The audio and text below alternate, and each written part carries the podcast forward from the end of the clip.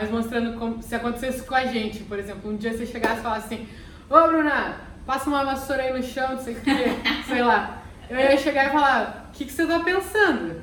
Tá louca? Quem que, né? Quem que te falou que você pode me tratar assim? Não é porque eu quero te mudar que isso é certo ou errado, mas eu vou estar tá falando assim, ó. Bárbara, é o seguinte, você pode até tratar alguém assim, mas se você quiser namorar comigo, vai ser diferente. Porque eu não, me, eu não aceito que você me trate assim.